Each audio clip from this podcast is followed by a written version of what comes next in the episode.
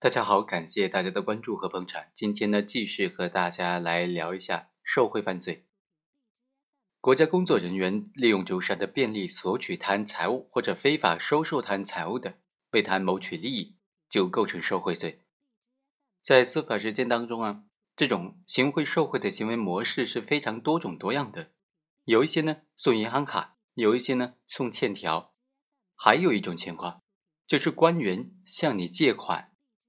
官员也就受贿方向这个行贿方借款，借款之后又长久的不还，那这种情况能不能认定为是受贿罪呢？今天呢，就通过这个案件和大家简单的来聊一下。检察机关就指控，二零零六年夏天，受贿人罗某他的儿子要上大学的时候，向行贿人借了三万块钱，并且当时是签了借条的。后来借条因为搬家的原因就遗失了。罗某呢，他曾经表示说想要还这笔钱，但是行贿人说啊，那这个不着急，以后再说吧。同时呢，相关证据还显示，罗某在省里他为行贿人申请的项目批复了三百万元的国家资金，所以他自认为说这三万块钱还不还都无所谓了。被告人罗某也认可向这个行贿人借钱的这个事实，那么检察院认为呢，罗某的行为已经构成了受贿罪。辩护人认为说，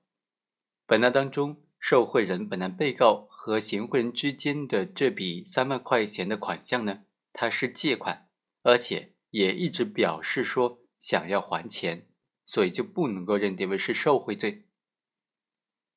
法院认为啊。在这个案件当中，罗某在借款的时候具有正当的理由，此后在具备全部或者部分还款能力的情况之下，罗某主观上虽然有归还的这种想法，但是态度并不坚决，始终没有能够还款。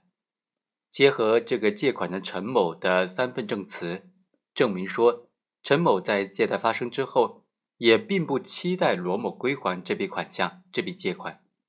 而且在借款发生之后的十多年期间，罗某并没有实际的归还这笔款项，所以法院将这笔款项认定为受贿犯罪，是符合相关司法解释的精神的。最终呢，法院认定这笔款项就是受贿款，被告人构成受贿罪。好，以上就是本期的全部内容，我们下期再会。